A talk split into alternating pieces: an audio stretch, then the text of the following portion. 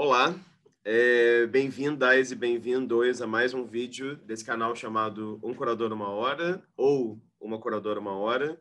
Só para explicar um pouco no que consiste esse canal, ele trata, ele, enfim, ele consiste em uma série de conversas, entrevistas com curadoras e curadores de artes visuais que atuam em relação ao Brasil, ou seja, curadores nascidos aqui que aqui trabalham, ou curadores brasileiros que vivem fora do país, ou também curadores estrangeiros que trabalham no Brasil há algum tempo. Então, esse canal, essa série de vídeos, né, essa espécie de arquivo, preza por tentar passar para quem está assistindo uma diversidade no que diz respeito às regiões geográficas de onde esses curadores e curadoras vêm, as gerações, os lugares de fala, as, os desejos, né, enquanto prática profissional, enfim, um pouco disso tudo. Dito isso, temos aqui do outro lado da, da lente, do outro lado da câmera, uma figura muito ilustre. Queria agradecer a presença dele aqui e queria manter uma tradição que é pedir para ele se apresentar para a gente brevemente, por favor. Muito obrigado, Rafa. É, a parte do ilustre é por sua conta, né? É, bom, eu sou Josué Matos, nasci em Criciúma, a, 200, a cento e poucos quilômetros de, de Florianópolis e desde 2010 vivo aqui em Florianópolis, na ilha de Santa Catarina. E queria antes de tudo dizer que estou muito comovido e interessado em olhar para o seu pro seu gesto, esse gesto de escuta, né, estendido. Tenho ouvido muito algumas pessoas para onde eu me dirijo, enfim, para buscar formação transversal que comenta da, da dificuldade de, de ouvir, né? A gente aprende muito a falar, tem curso de oratória, tem curso disso e daquilo, escrita ou oratória, e tem menos e, e existe existe uma formação menos evidente que é a de ouvir. E eu tenho ouvido você é, entrevistar tantas outras pessoas, colegas que eu admiro tanto, e admirei muito essa postura de se colocar na condição de ouvinte. Então agradeço mais uma vez o, o momento e a oportunidade de estar aqui com você. Não, maravilha, eu que agradeço e obrigado pelas palavras e também agradeço pelo seu tempo, disponibilidade, interesse, enfim. Josué, é, vamos lá. Como eu fiz com todo mundo, né? Estava comentando antes, você viu alguns dos vídeos. É, eu queria, claro, começar de um certo começo, né? Assim, então, eu queria te perguntar como que se deu essa sua relação e interesse com as artes no sentido amplo, né? Nem sei se são exatamente as artes visuais, de ouvir de tudo, pessoas que criaram uma relação com a dança, com o teatro, com a literatura, com o cinema, com a música. Então, eu queria saber um pouco como foi de você, porque se eu tenho impressão, se eu entendi é, corretamente, né, você começou a estudar artes visuais fora do Brasil, se eu entendi certo. Então, eu queria entender assim, como é que foi esse processo pré-universitário, né, pré-ensino formal, digamos assim, da sua relação com as artes.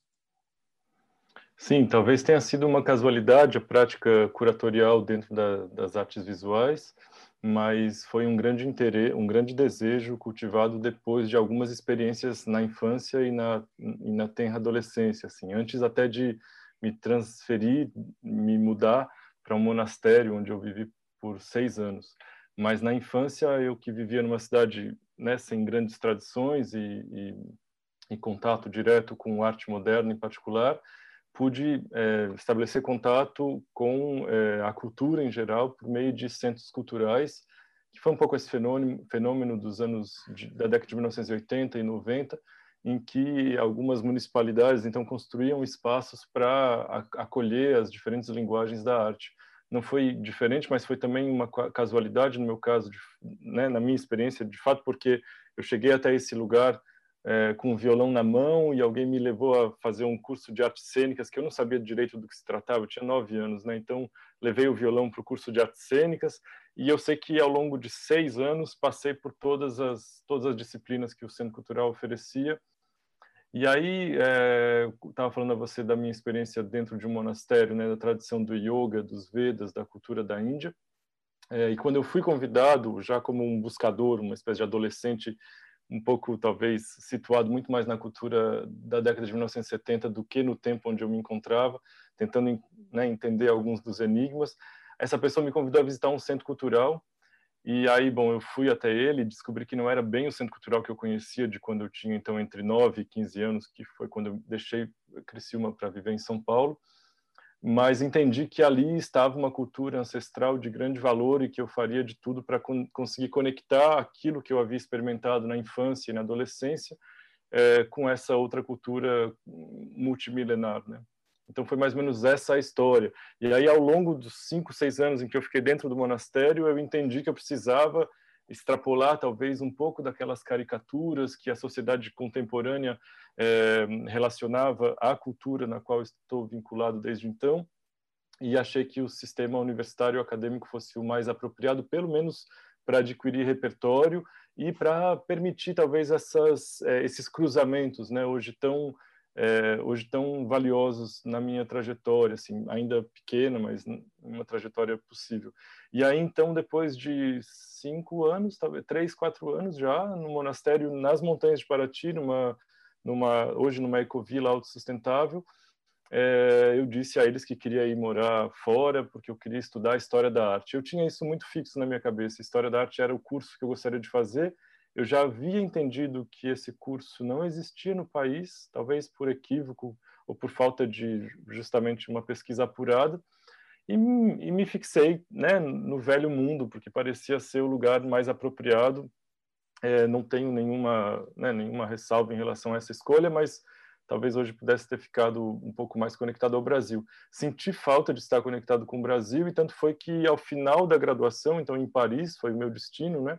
Eu ainda fui transferido ao monastério de Paris e vivi no monastério e na universidade por dois anos, mas ao final da graduação, já morando né, fora desse contexto, é, decidi vir ao Brasil para estudar é, a história da arte brasileira e aí consegui um semestre é, um semestre de intercâmbio. Foi curioso porque vi ao meu país como como como um estudante de intercâmbio. Foi algo foi meio estranho, assim, mas enfim, eu vim estudar História da Arte Brasileira na ECA, né, na USP. Então foi assim. E quando que foi isso? Só para só eu entender melhor, assim, em que ano que você foi para Paris? Isso foi entre 1999 e 2006. Né? Tá, entendi. Aí, aí, eu, você... aí eu voltei para a França em 2000, ao final do ano de 2006, no começo de 2007, na verdade, e aí fiquei sete, 2007, 2008 e 2009 ainda estudando, aí já fazendo mestrado, que foi em História da Arte Brasileira, e acabei fazendo um segundo mestrado na quarta turma que a Sorbonne inaugurava na época, em práticas curatoriais.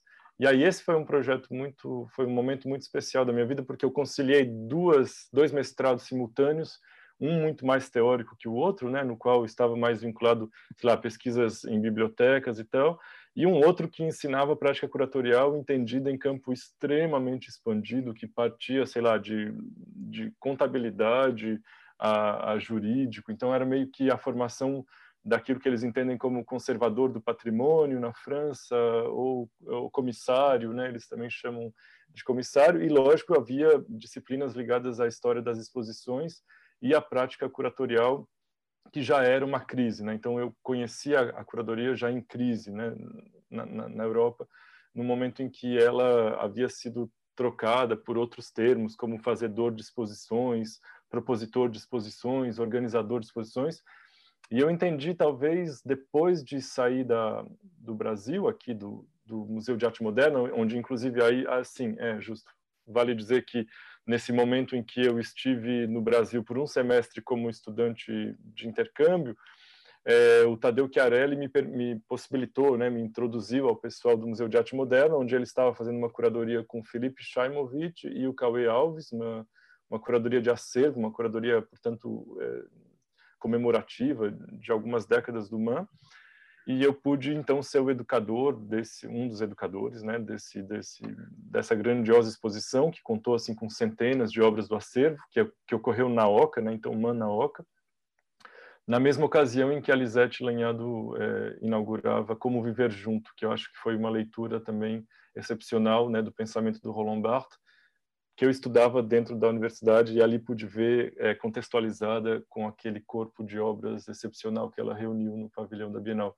Então foi um pouco isso tudo que me fez pensar que talvez essa bolha, né, que eu pretendia perfurar para dentro da qual atuar em vista de construir um centro cultural, que é onde estou agora, é, poderia ser é, iniciada por intermédio da prática curatorial. Então foi mais ou menos aí nos idos de 2004 e 2009 que eu comecei a conceber projetos que ficaram basicamente na mala. Assim, eu pude executar um só em Paris em 2009, porque aí a Sorbonne abriu uma concorrência assim entre os um, abriu um, um chamamento público e tal entre os estudantes do mestrado e eu submeti um projeto e aí fui contemplado com um projeto que se chamou Terras e Céus e que aproximava Brígida Baltari e Sandra Cinto. Era um projeto muito singelo, assim, aconteceu em uma área de exposição dentro de uma das prefeituras de Paris. Né? Paris possui 20 prefeituras. Eu, a gente ocupou a subprefeitura do bairro 8 e foi a primeira exposição que eu fiz, então, em 2009, como é, prêmio desse curso de mestrado. Né? Não, ótimo. É, e bacana também, porque eu não sabia né, dessa espécie de é, essa espécie de, entre aspas, coincidência também, né? De você tá, voltar para o Brasil em 2006 e ter é, enfim, a, Bienal da Lisette, e ter a figura do Tadeu, e ter a exposição, e você está também nesse processo dos mestrados na França. Eu queria te perguntar justamente sobre isso, Josué, é, porque, claro, é, poucos curadores que eu entrevistei até aqui tiveram esse processo de formação fora do Brasil, né? Você comentou um pouquinho sobre eles, comentou agora como que você queria né, fazer história da arte e que você também, claro, não, não se arrepende de nenhuma forma de ter estudar no, na Europa, enfim. Mas queria que você falasse um pouquinho como é que foi essa, essa não sei, essa, esse processo de, de ensino superior na, na França é, e como também foram essas suas primeiras experiências com curadoria lá. Porque, pelo que eu vi, teve não só a exposição da Brígida e da Sandra Cinto, mas também teve uma outra chamada A La Limite, em 2009 também, e uhum. teve um festival que eu, que eu, tentei buscar na internet, não consegui encontrar muita informação, que é esse festival Intercâmbio. Então, eu queria que você uhum. falasse um pouquinho, assim, porque se eu entendi corretamente, daí em 2009 você termina esse mestrado em práticas culturais e daí você vem para o Brasil, né? É, em 2010 eu, eu cheguei no Brasil. E, na verdade, antes de, pro, de voltar para o Brasil, eu vivi na Índia. Foi, foi, foi uma experiência excepcional. Eu precisava sair daquele campo de Campos Elíseos é, do luxo e tal, e voltar para a experiência ancestral de onde eu havia encontrado muito mais vínculo com o que eu buscava, né? Então, foi um pouco é, um, um, escape mesmo, um desvio para um, uma experiência que eu, que eu sempre busquei. Mas na França eu pude fazer sim esse projeto que era um festival, né? Na verdade, a exposição coletiva à la limite, ela foi concebida entre os 13 graduandos, entre os 13 mestrandos, melhor dizendo, desse projeto, desse curso da Sorbonne, não é? Então as equipes se dividiam e nós pudemos então conceber um projeto dentro da própria Sorbonne com financiamento da universidade e reunimos eh, em média 20 artistas, quase todos eh, muito próximos ali da, da Europa Central, em virtude também dos limites orçamentários e, e sobretudo do prazo e mais que tudo, sem dúvida, do repertório é, da equipe, né? Uma equipe composta por 13, foi um trabalho no mínimo desafiador, assim. Todos com muita sede, né, de fazer a coisa acontecer e, e acabou sendo a própria experiência uma experiência limite, sabe? E aí, por em compensação, o projeto, é, o projeto do festival foi algo que eu tentei muitíssimo pôr em prática. Assim, eu consegui executar três edições, sempre na França esse prêmio que eu recebi da Sorbonne para executar o projeto da Sandra e da Brígida, é, mas também de um artista francês chamado Emmanuel Lagarrigue, com quem depois eu trabalhei na Trienal de Sorocaba, Frestas, e Albano Afonso. Foi um projeto que então ocupou a segunda edição desse festival. A primeira edição da, da, do festival aconteceu no intercâmbio em que eu pude propor a Associação Vídeo Brasil e aí as itinerâncias da sexta ou da sétima edição. Olha, é, as itinerâncias da edição é, daquele período do, do Vídeo Brasil, então, foi, foi para a França e a gente exibiu por é, quase um mês. E a terceira edição foi um projeto excepcional. Eu já estava com as malas feitas, indo para a Índia. No retorno, eu ainda experimentei um pouco mais o término desse festival, que foi quando a gente ocupou uma estação de metrô, é, a Estação Europa, da linha 3 em Paris, que tinha já, por sinal, os televisores instalados, na verdade. O, o diretor da, da, da RATP, que é esse sistema de metrôs e trens de Paris, foi à abertura da exposição é, da Sandra e da Brígida, e ali eu consegui é, armar a terceira edição do festival, na verdade, que consistiu, então, ao longo de três meses, de exibir é, vídeos de artistas, aí sim, de várias partes do Brasil. Aqui do Brasil, a gente conseguiu a participação do Nino Kais e da Lia Chaya, é, e, bom, tinha artistas de todo mundo, assim, foram mais, mais ou menos 20 artistas ocupando os 12 ou 15 televisores, já não me engano, da Estação Europa. Esse uhum. projeto, então, a terceira edição do festival, eu já, inclusive, convidei mais quatro colegas que haviam também concluído mestrado junto comigo na Sorbonne, e foi um projeto é, que depois até viajou para a Alemanha e para outros países também da Europa do Leste. Ótimo. E como é que você enxerga é, qual é a importância que você atribui ao estudo da história da arte para a sua prática como curador, e não só para a sua prática, mas como uma prática de curador em geral? Né? Eu pergunto isso por quê? Porque, claro, você, a Juliana Gontijo também, né, estudou na, na Sorbonne, se não me engano, História da Arte, é, a Paulina Quintela fez uma graduação em História da Arte aqui na UERJ, e eu sinto que no Brasil, diferentemente de outros né, lugares do mundo, né, o fazer do curador, a formação do curador, né, na maior parte das vezes, não é em história da arte. Né? E a gente sabe que muitas vezes na Europa, nos Estados Unidos, enfim, na Ásia mesmo, o percurso é justamente oposto. Você estuda história da arte, depois você vai para a curadoria. E como eu sei que alguns projetos seus pinçam alguns tópicos da história da arte, né? eu queria que você falasse um pouco qual a importância que você enxerga. É, eu acho que, de modo geral, os primeiros projetos é, que eu executei têm por finalidade mais ou menos discutir esse tipo de repertório, né, que é um pouco basilar ao mesmo tempo, que é tão amplo e vasto, né, recebido na graduação de História da Arte. A História da Arte, a graduação que eu fiz na França era de História da Arte e Arqueologia, então me interessou muito as primeiras definições de arqueologia, porque eu consegui conectar, pelo menos depois com outras leituras, é, ligadas à história das imagens e das exposições, a ideia de que o arquê, né, o estudo das coisas sem sem origem definida, poderia se encontrar com a experiência do contemporâneo, que é anacrônico por excelência. Né? Então, eu acho que isso, associado à teoria da montagem, que é outra história excepcional, que é que, que a prática historiográfica da arte na França, em particular, é, desenvolve, né, a partir de uma figura que hoje é muito lida na, no Brasil, mas que, quando eu estava lá em graduação, começava a publicar as primeiras pesquisas é, no assunto, assim, pouco mais de uma década, que é o Didi Huberman. Então, me interessa muito a ideia de montagem pelo princípio arqueológico de que é, há objetos e imagens cuja origem não é pré-definida. Eu gosto muito disso e eu acho que a história da arte me permite hoje muito menos muito menos essa história da arte talvez que foi a base para uma espécie de amplo repertório, né? Mas muito mais agora é, essas coleções é, arquivísticas, né, que, que cada um acaba constituindo a sua maneira, é, elas sim me permitem é, observar a, a ideia de montagem, né, essa ideia da experiência espaço-temporal que uma exposição permite, é, por meio da qual o encontro de uma imagem ou objeto com outro gera é, não só leituras singulares, mas experiências singulares, né?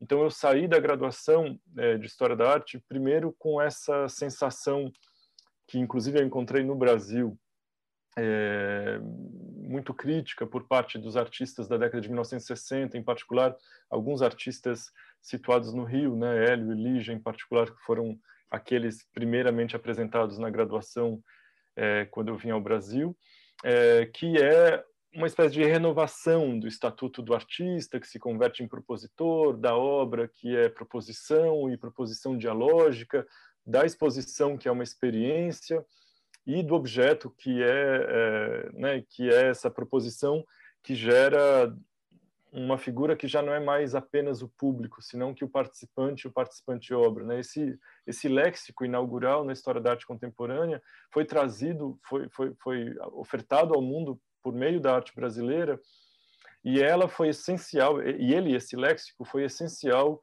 para o contrapor é, com, a, com a história das exposições, em particular com essa exposição canônica do Harald Zeman na Kunsthalle de Berna, que dizia, né, quando atitudes se tornam forma. É, e aí o que eu fiz foi tentar imaginar a partir do mesmo ano, né, 1969, quando o Hélio Oiticica apresentou o Whitechapel Experience em Londres, que o que acontecia no Brasil era um pouco a inversão desse título.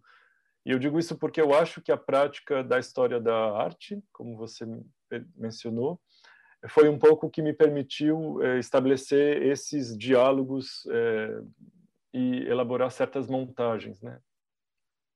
Uhum, uhum. É, não, ótimo, bacana. E, e, só fiz essa pergunta também porque eu acho que é um dado que é muito raro né, no panorama de, de, de curadores no Brasil. É, daí, Josué, uma vez que você volta para o Brasil em 2010, claro, aí você começa a fazer uma série de, de projetos, né? Enfim, você fez muita coisa nesses últimos 10 anos, digamos assim. É, então, eu queria, na verdade, talvez começar por um projeto que me chama atenção pela extensão geográfica dele, até onde eu pude entender, que é esse projeto que você faz com o SESC, né, que é o É Crédito ou Débito. É, queria que você contasse um pouco, acho que tem um título ótimo, acho que tem um caráter também né, de ser, até onde eu pude entender, assim, um projeto que não se configura exatamente com uma exposição no sentido clássico, e sim o curador, mas como propositor de ações, né, que vai de encontro que você falou aí ainda há pouco. E me parece também, e me corrija se eu falar alguma bobagem, claro, que esse projeto também possibilitou que você conhecesse mais espaços e mais agentes fora da capital de São Paulo, né? Que eu acho que é uma coisa que me chama atenção na sua trajetória, né? Uma espécie de conexão sua com várias cidades diz que se convencionou chamar de interior de São Paulo, né? Uhum. Sim, sim, sim. É, isso foi um pouco o resultado, Rafa, é, de uma pesquisa que eu fiz na Sorbonne, então eu vim mirando um pouco esse assunto, que foi o momento em que o Brasil, o momento em que a França decidiu descentralizar o acesso à arte moderna e contemporânea em vista de mais ou menos replicar a lógica alemã com a cidade de Kassel, né? Então, é, a cidade de Bordeaux, Nîmes, Montpellier, enfim, várias outras cidades se converteram em grandes centros para a arte moderna e contemporânea, entendendo aí uma estratégia que é, seria agora incontornável, né? Que consistiria então em fazer com que é, o hexágono, né? A, a, a França é, pudesse é, preservar minimamente aquilo que ela uma vez teve no início das vanguardas históricas, que foi o fato de ter sido com Paris a capital mundial das artes. Isso já não é mais um fato, né? Há bastante tempo não é um fato, mas é, e aí eles aí foi concebido a, a outra ideia que é essa de imaginar uma estratégia descentralizada. Eu imaginei na, na época, por sua vez, que o Brasil viveu algo semelhante mais ou menos no mesmo período, também na década de 1980, e 90, com a criação de alguns museus. É, há um museu em Resende, né, um MAN em Resende, há um, há um museu importantíssimo em Juiz de Fora, há um museu importantíssimo em Ribeirão Preto, e isso se aplica também a outras, é, a outras cidades, não só né, aí vinculadas ao Sudeste. É, e algumas capitais periféricas, como é o caso de Florianópolis, também recebeu o seu centro cultural é, na década de 1980, sem a mesma sistematicidade e, sobretudo, com esse problema que nós comentávamos antes, né? É, com um problema de base que é, que é essa filiação político-partidária que alguns museus públicos estabelecem ao longo de sua história. E aí, por isso, a gente não consegue é, preservar a sistematicidade. Então, eu vim um pouco falando sobre isso com algumas pessoas com quem encontrava e fui convidado a fazer algumas coisas em Itajaí, que foi inclusive o primeiro projeto que eu desenvolvi eu estou fazendo uma longa curva, né, antes de chegar no crédito. Faz a curva que você quiser, faz a curva. Mas é porque é, eu acho que a primeira experiência, na verdade, foi essa. Antes de chegar no Brasil, é, logo meses depois de chegar no Brasil, eu encontrei uma pessoa incrível em Itajaí chamada Anne Fernandes, que era diretora de artes da cidade. E ela me perguntou, é, ainda sem saber ao certo, é, enfim, a, como aprovaria o orçamento do salão, do próximo salão, quanto custaria para eu trabalhar como curador jurado.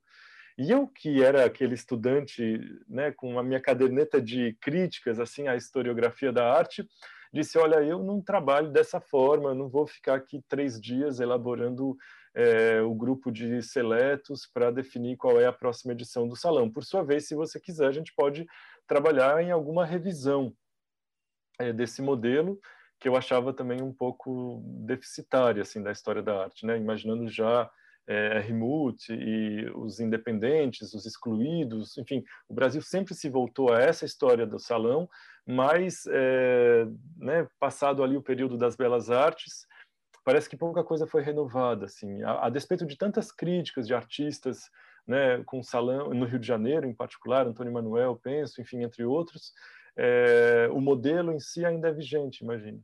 Então, foi um momento excepcional e eu acho que foi ali que eu conheci artistas de todo o Brasil, porque a gente reuniu realmente artistas de todo o país, sendo que as edições anteriores recebiam, claro, é, candidaturas da região sul e sudeste em particular, por se tratar de um museu, de um salão como muitos que não oferece grande coisa aos artistas, né? Então nós conseguimos aprovar um recurso para que os artistas tivessem apoio para o transporte das obras e entre outros apoios assim. Então conseguimos aí sim a, a adesão da cena nacional praticamente. Foi, foi uma experiência excepcional. E nessa ocasião é, por outros arranjos eu consegui apresentar o projeto por aqui formas tornaram-se atitudes ao Sesc São Paulo é, com alguns amigos artistas que eu havia conhecido quando estudava na USP que me apresentaram ao Sesc e eles tinham a mostra Sesc de Artes que aconteceria meses depois. E aí me perguntaram se eu tinha algum projeto de performance, porque a mostra iria tratar deste desta prática específica. E eu disse a eles, olha, eu não tenho especificamente de performance, nunca parei para pensar sobre o assunto, mas eu comecei a me incomodar um pouco com esse assunto arte anti-arte, é, que, é, que mobilizou tanto, né, de novo, a geração a geração de artistas brasileiros, em particular o Hélio, que fala sobre o herói e o anti-herói. Então, essa ideia de anti, não como uma negação que exclui, mas como uma negação que amplia o horizonte a ponto de poder fazer com que é, a instituição absorva, a instituição não, mas o, o, sistema da arte absorva aquilo que antes era negado por ele. É, e foi assim que eu apresentei o projeto É Crédito ou Débito, cujo título nasceu de uma conversa com a Elida Tesler, é, em Porto Alegre, quando eu estava entregando as obras do salão. E no momento em que é, no momento em que nós fomos pagar, acho que a conta de um café, algo do tipo, o sujeito perguntou é, crédito ou débito. Eu tomei um susto porque eu realmente não tinha cartão de fato de crédito na época ainda, e na França não existe cartão de crédito. Então, a minha fase de monge eu não vivi com conta bancária. É, durante a França eu não tive cartão de crédito e no Brasil ainda não tinha tempo para ter o meu cartão de crédito. Eu tomei um susto e eu perguntei o que aquilo significava e ela me disse, olha, é muito curioso você me perguntar isso porque eu estudei, eu, eu li recentemente que essa é a frase interrogativa mais aplicada na atualidade no país. Aí eu associei essa história, esse evento todo, com uma pesquisa que eu havia desenvolvido a partir de um momento em que a Orlan, na primeira edição da Feira FIAC, né, da Feira Internacional de Arte Contemporânea em Paris, vendia um beijo, que, um baiser em francês pode ser também uma transa, ela vendia a cinco francos uma transa que descia numa espécie de, é, de, de, de, réplica, né, que, reproduzia seu próprio seio nu até a sua vagina, é, numa espécie de canal que ligava uma coisa à outra. Ela vendia a cinco francos um, um, um beijo dela, entendendo ali um pouco a espécie de objetificação do artista, né, que passava então agora a servir a esse sistema de feiras. É, mas não apenas, vi, comecei a associar alguns outros artistas históricos, o picolé de gelo do Cildo Meirelles na Documenta de Cássio também foi excepcional para mim, porque, enfim, finalmente alguém estava ali negociando um picolé de gelo que, cuja história, né, por trás, é, aponta para uma experiência que o artista teve quando viu um vendedor vendendo, um, um jovem vendedor de picolés é, oferecendo picolé salgado, com água salgada, com água doce ou, ou neutro, se não me falha a memória. E aí eu comecei a pensar que esse escambo da arte podia mais ou menos é, estabelecer relação com outras ideias é, que a história da arte já havia repertoriado muito bem, que em, em particular a ideia de anti-arte. E aí isso deu muito certo, primeiro porque a gente inaugurou na rua do Sesc Pompeia, né, nessa ruela tão icônica para o circuito cultural da cidade, e de lá ele viajou para 96 cidades do interior paulista. 96? É, 96 cidades. É. Foram seis circuitos, assim, de mais de, sei lá, mais de 12 cidades, se não me falha a memória. E era isso, 96 cidades do, do interior, com é, Ernesto Neto trocando uma embalagem por uma laranja fresca, que era um projeto que ele tinha na cabeça há muito tempo. Paulo Bruschi, é, também criando ali uma relação de crédito ou débito com uma cédula de dinheiro, é, que era uma cédula de dois reais e ele vendia aquele papel a cinco reais. Dorival Cuquinha, enfim, vários outros artistas estabelecendo relações entre essa ideia né, de anti-arte é, mas que no fundo me interessa mesmo, Rafa, esses, esses campos opostos que o tempo inteiro eu acho é, foram, foram se construindo na prática, assim, sabe? A ideia é, das terras e dos céus, né, desses dois campos, um pouco porque eu acho também que é, aquilo que eu acho que eu entendia na, dentro do, do, monastério, na cultura milenar dos Vedas, e que hoje é tão belamente apresentado por alguns dos nossos grandes pensadores, a,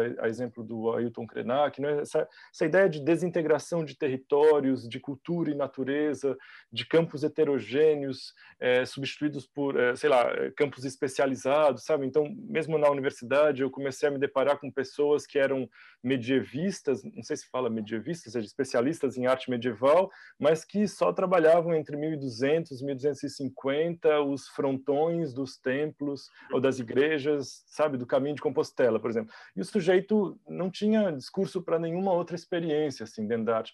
Isso começou a me preocupar muito. Então, quando eu vi uma uma comunidade artística falando em anti-arte como uma possibilidade de ampli amplitude, né, de horizontes, aquilo me, me interessou muitíssimo. Então, eu comecei a trabalhar justamente com esses opostos, em crédito e débito, terras e céus, né? um pouco também para aproximar é, cultura e natureza, é, e para tentar um pouco imaginar, por via desse caminho aí, é, algo que, que pudesse fazer sentido para essa experiência que, que eu acho tão, tão valiosa, assim, que, que é a experiência das práticas integrativas. Né? Ótimo, não, muito bom, Josué. É, foi, foi ótimo sua fala, porque eu acho que ela toca em várias é, questões que a gente vai continuar falando aqui. Eu ia falar do Salão do Itajaí, sim, mas foi ótimo você já ter comentado sobre ele, que eu tenho uma pergunta, já que você colocou aí, que não sabia, né, que o Salão do Itajaí foi esse primeiro projeto que você fez quando você voltou, tem uma pergunta que eu acho que é necessária, assim, de fazer, é, que tem, me parece ter um pouco a ver com todos os projetos que você faz de 2010 para cá, que mais uma vez, depois de entrevistar tanta gente, não é uma prática comum né, no Brasil, né? Que é o fato de você me parecer ter um, enfim, não parece. Claro que você tem um prazer pela sua descrição agora, tá meio claro isso. Esse prazer que você tem em fazer projetos com muitas pessoas, né? Assim, projetos, né? É, a Camila Nunes que trabalhou na sua edição da Trienal de, de Frestas, né, de Sorocaba, ela falou sobre isso. Não sei se você viu a entrevista, mas ela fala uma hora, não, porque o Josué se puder, quanto mais gente, melhor. Assim. Então, eu queria que você comentasse, que parece uma pergunta boba, mas você sabe que não é, mas queria que você comentasse sobre seu interesse de pensar projetos em que você consegue articular tantas pessoas e, nos exemplos que você deu aí agora, Ernesto Neto, Paulo Bruschi, Lorival Cuquinha, e pessoas de lugares diferentes e de linguagens diferentes também, e de gerações diferentes. Porque, mais uma vez, assim, eu entrevistei pessoas que a vida inteira fizeram pouquíssimas exposições coletivas, ou a vida inteira só trabalharam com artistas do seu estado. E isso chama muita atenção na sua prática, uma capacidade que você tem de criar essas redes, digamos assim. Então, como que é para você assim lidar com pessoas tão diferentes no mesmo projeto, né? Olha, eu acho que no caso do Salão de Itajaí era muito, é, talvez nem era tão formulado assim. Obrigado primeiro pelas considerações. Eu não sei quanto que isso pode ser, talvez algum tipo de carência, né? Eu preciso até entender melhor esse assunto. É, mas a vontade do diálogo, né? Esse desejo é de fato muito sincero. E, e eu entendo que uma vez que se estabelece é, esses encontros, é, é parte do exercício da montagem, né? É, correr risco, né? E, e eu acho que é, e, e, o risco não é o risco não, não, não é consequência naturalmente do número de artistas que participam de um projeto, sem dúvida não é, mas eu, eu quero acreditar que existe na na experiência heterogênea e nos encontros é, múltiplos e variados a possibilidade de estabelecer é, diálogos diacrônicos, sabe? Quando, eventualmente, eu fico muito pensando nessa figura do estrangeiro, porque por muito tempo eu fui estrangeiro e, e me entendi como não ocidental, né? Porque a gente vive muito com a ideia de que somos ocidentais. Quando cheguei na Europa, a primeira coisa que me disseram foi: ah, nós aqui do Ocidente gostamos muito de vocês da América do Sul, sabe? Então eu me deparei com essa ideia de que, ah, opa, tá bom, não sou ocidental, então que figura é essa? Uma figura sincrética e a experiência sincrética que eu já vivia dentro do monastério, né, porque o subcontinente indiano é um país povoado por muitos outros países, né? Eles eles possuem centenas de idiomas e de dialetos dentro desse país. É, então, um brasileiro que se interessa pela Índia e que, que, que Brasil é esse que eu gostaria de viver? Já não é mais o Brasil é, da minha infância, mas o Brasil sincrético. Isso eu fui eu, eu, eu fui levado a compreender muito antes da minha própria competência né? Porque, enfim, hoje o assunto é muito mais, é, talvez, presente nas pautas contemporâneas, né, nas pautas urgentes, com curadores tão bem formados para tratar de temas antirracistas e uma série de outras questões ligadas à prática decoloniais, mas o fato é que é, essa não é a minha formação, né? E a partir desse assunto, acho que eu só posso estabelecer vínculo com esse ponto quando eu me entendo como não ocidental, interessado por um país cuja cultura multimilenar me leva a entender que esses diálogos ruidosos e que por vezes não se configuram numa conversa tão fluida como a que a gente pode ter aqui hoje, você que parou para olhar o que eu fiz, eu que parei para olhar o que você fez, a gente que tem interesse mútuo um pelo outro, é, essa é uma conversa fluida. Ora, como estabelecer uma conversa ruidosa, não fluida? Eu acho que isso se estabelece, eu tive muito prazer de fazer isso algumas vezes. Eu não sei se isso se caracteriza como né, uma regra para mim, acho que não. É, talvez tenha sido isso, os primeiros anos, sorte de principiante, tantas coisas podem estar em jogo né, nesse processo em que muitas pessoas se encontram e o encontro funciona. É, alguns, é, alguns, algumas boas falências também eu acumulo, desses contatos e no Salão de Itajaí não foi diferente, já foi o primeiro. Eu me deparei com 120 artistas participando de uma exposição, porque o que estava em jogo ali era imaginar um projeto em que não haveria esse processo seletivo, haveria uma ideia de defesa do, da sua pesquisa. Então, eu falava com cada artista para entender o que mobilizava aqueles artistas. E quando eu identificava, talvez, algum tipo de, é, sei lá, procedimento pastiche, ou sei lá, sabe, na filosofia dos Vedas, a gente fala, às vezes, de alguém que mastigou o mastigado. Eu tentava rebater isso para o artista, e se o assunto não é, desenvolvi, dizer, bom, então acho melhor, né, talvez para uma próxima edição você tentar participar. Foi só assim que alguns não participaram. Senão, a maioria, a grande maioria participou, mas aí eu me deparei com um edifício não é, pronto, né, para acolher esses artistas. Então choveu no dia, muita goteira, chovia tanto fora quanto dentro ah, o hotel onde a gente iria receber os artistas, que foi também um, um momento excepcional, assim, porque era um hotel falido, então a gente conseguiu, é, sei lá, o, o, preço de uma diária 30 reais, um negócio que era assim muito acessível para nossa realidade, que tínhamos ali, contávamos, eu acho que com um orçamento de 5 mil reais para hospedagem, sabe? E aí a gente conseguiu alugar o hotel inteiro, enchemos o hotel de artistas, mas aí não funcionava descarga, era um monte de falência, sabe? O negócio começou a ruir antes mesmo de inaugurar, mas foi ali que eu vi perto um do outro, Paulo Nazaré, é, com Caetano Dias da Bahia, com Nino Cais, com com Elida Tesler, com artistas que tinham é, né, participado de salões talvez há décadas e outros que estavam iniciando sua trajetória. A ideia, nesse caso, era um pouco retomar, tanto que o salão se chamava Poéticas Pessoais em Construção, tinha essa ideia de uma edificação de algo, né, de uma, nesse caso, de uma poética pessoal, muito a partir da quinta documenta de Cássio, né, porque, enfim, como um, estudante de história das exposições, eu, por um tempo, me foquei muito nessa figura suíça, né, Harald Zeeman, porque na quinta edição da Documenta, uma das, uma, um dos segmentos que ele intitulou, que ele concebeu, era intitulado Mitologias Individuais. Aqui não estava em jogo tanto perceber as narrativas desses artistas como eventualmente mitológicas, mas entender esse procedimento que caracteriza muito né, a arte do nosso tempo, que já não é mais agrupada em movimentos ou em períodos ou o que seja, mas é, é é centrada em questões que cada artista mobiliza um pouco à sua maneira, não é? Lógico, sempre dependendo de repertórios alheios, mas um pouco à sua maneira. Então, o projeto tinha por interesse é, pesquisar a rede de professores de arte para que esses artistas participassem da exposição e indicassem ou fizessem é, fazer circular, né, algo que hoje basta uma hashtag e a gente conseguiria facilmente, mas naquela época isso era muito menos evidente. Então a gente conseguiu apoio, né, como eu dizia, desde José Rufino na Paraíba até Elida Tesler no Rio Grande do Sul, Regina Silveira, Leda Catunda, a Escola do Parque Lage participou com um grupo de aprofundamento, é, indicando esse salão a alguns artistas. Então foi uma experiência muito incrível essa. É, não sei se. não, ótimo, não, respondeu, respondeu. A gente vai falar sobre os projetos que também lidam com essa variedade, né, assim, de pessoas. É...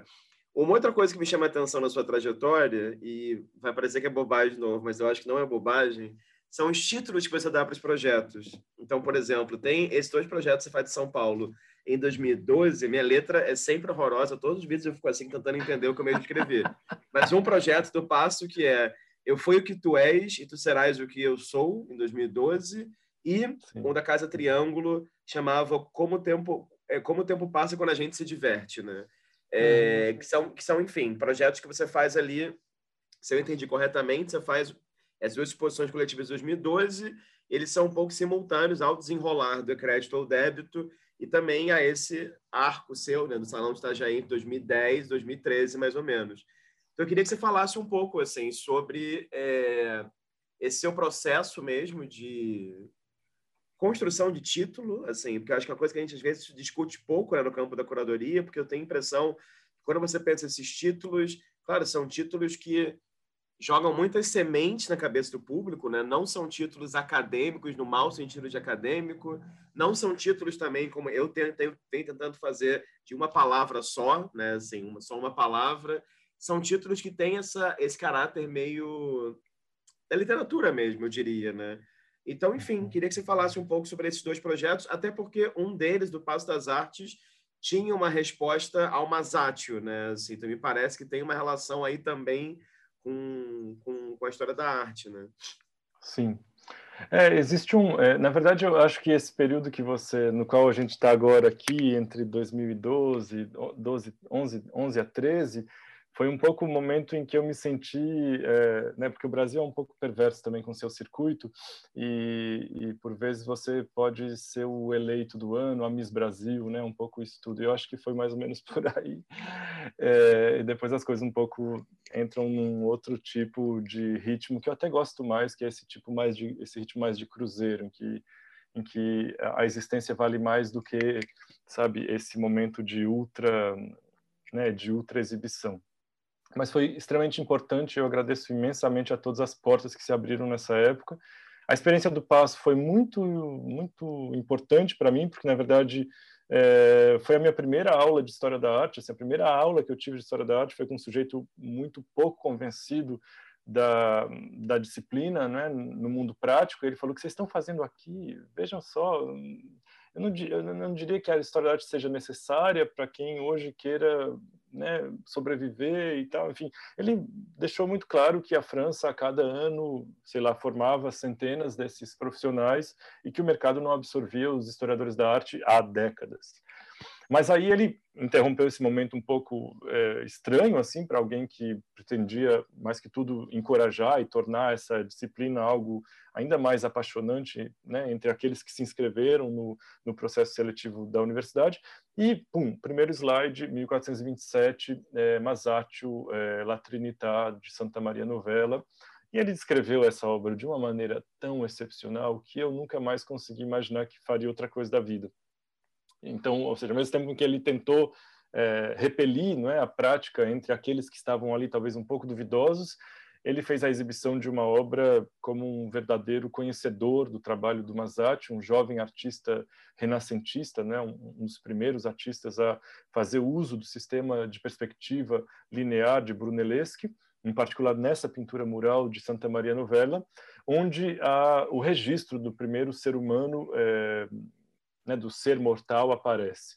Então, existe na iconografia do Masaccio, dessa iconografia em particular, uma ideia de unidade na diversidade, que sempre me interessou muito, né? a, a composição bipartida entre o azul e o vermelho, e essa união da carne e do espírito, que se dá tanto entre a figura do Cristo quanto a figura dos, dos de quem encomenda as obras, não sei como fala isso em português, de quem encomenda as obras, do casal que financia a obra, da, da mulher e do homem que financia a obra, e por fim um esqueleto. E sobre esse esqueleto estava então, Masaccio escreveu em, em latim, né? Eu fui o que tu és, serás o que eu sou. Isso me interessou muitíssimo. Essa frase marcou minha vida. Eu nunca mais voltei a pensar, até porque é, no poema, em um dos poemas sânscrito que eu estudo desde quando fui monge, é, tem uma frase que diz que o ser vivo é como uma gota d'água sobre uma folha é, sobre uma folha de lótus. A folha de lótus tem uma peculiaridade que ela não absorve a água. Então a gota quando cai sobre a folha de lótus, ela ela fica por um tempo e logo se vai, né? É, e é basicamente a mesma lógica aqui de pensar essa projeção do ser histórico falando ao ser psíquico, né? Que era basicamente o pensamento renascentista, que eu tentei ali é, estabelecer vínculo, né, por essa lógica da, é, da montagem de que eu falava antes, com a prática e o pensamento de alguns artistas é, contemporâneos. Essa exposição, na verdade, foi um convite que o Passo das Artes me fez depois de alguns outros processos malogrados que tivemos, assim, de fazer um simpósio internacional, de eu assumir a curadoria, uma, eles chamam de gerência, né, é, do Passo das Artes, nada disso foi, foi dando muito certo, porque eu não queria me desvincular do Sul, é, e também não queria me desvincular de outras coisas que eu estava fazendo, e aí eles falaram, ah, então vamos fazer uma exposição. E aí eu falei, eu tenho um projeto aqui, é, é um pouco macabro, mas talvez possa valer a pena. E aí foi muito, muito importante, inclusive foi um dos, uma das exposições é, que concorreu ali naquelas listas de melhores exposições do ano, fiquei bem contente. A outra exposição, como o tempo passa quando a gente se diverte, é, tem por finalidade, Rafa, um pouco estabelecer vínculo com uma geração de 1990, em particular, da arte brasileira, é, que viu o tempo passar muito rápido diante de algumas, é, de algumas situações que pareciam é, que parecia reverter um pouco o quadro, esse quadro obscuro né, da ditadura militar, com o qual eles ainda viviam, com, seus, com as feridas abertas, é, mas que também logo viu é, surgimento né, da AIDS em particular e que fez com que muitas, muitas e muitos foram tenham, tenham ido embora rapidamente. E aí eu comecei a avaliar um pouco esse estatuto geracional quase, né, uma espécie de avaliação da geração 1990 na fala de alguns artistas. A princípio não tinha vínculo direto com as imagens e com as obras, mas alguns me falavam não, de repente perdemos tal artista e tal artista, ou meu amigo, ou minha amiga se foi. É, nós íamos tudo passar muito rápido, era um senso de liberdade muito grande e ao mesmo tempo um luto com o qual nós convivíamos simultaneamente. É, e aí eu me lembrei desse momento em que Vladimir diz a Estragon, no momento. Essa é uma frase do Beckett, essa frase não é minha, né? Como o tempo passa quando a gente se diverte. É, no Esperando Godot. E no Esperando Godot, e essa ideia de esperar Godot, né, que é esperar o desconhecido e tal, inclusive é, sempre me mobilizou muito a pensar é, pela chave de leitura do Wittgenstein, que diz alguma coisa do tipo: não se espera quem, quem você não conhece, você só pode esperar alguém que conhece, senão você não pode esperar essa pessoa. É, então, quem é essa figura que eles tanto esperavam?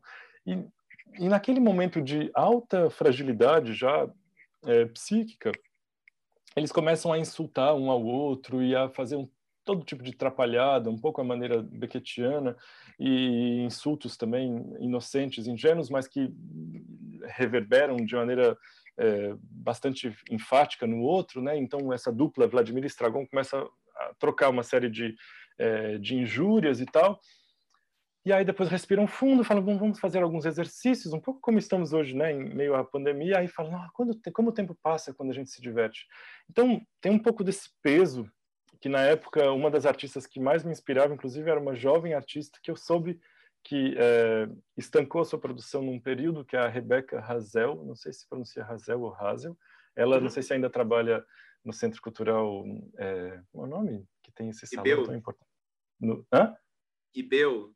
No Ibeu, Ibeu, justo. Isso. Na Galeria Ibeu, é. Exatamente. Os novíssimos, né? São da, é da Galeria Isso, Ibeu. Né? Exatamente. É. Pronto. Então a Rebeca tinha disso, a partir da lógica da leitura, você leu, eu não li, quem leu, quem não leu, e aquilo começou a me mobilizar um pouco também com artistas mais jovens, emergentes, como foi o caso do Flávio Cerqueira, com seus meninos um pouco também melancólicos, estabelecendo relação com outro a partir de uma de uma espécie de fragilidade tremenda. É, o Eduardo Berliner, né, com sua condição macabra ali, de, de né, que por vezes é, estabelece alguns filtros assim para um certo tipo de, de joia ou de, ou de ou de convivência com, com outro, com, obje, com objetos alheios e tal.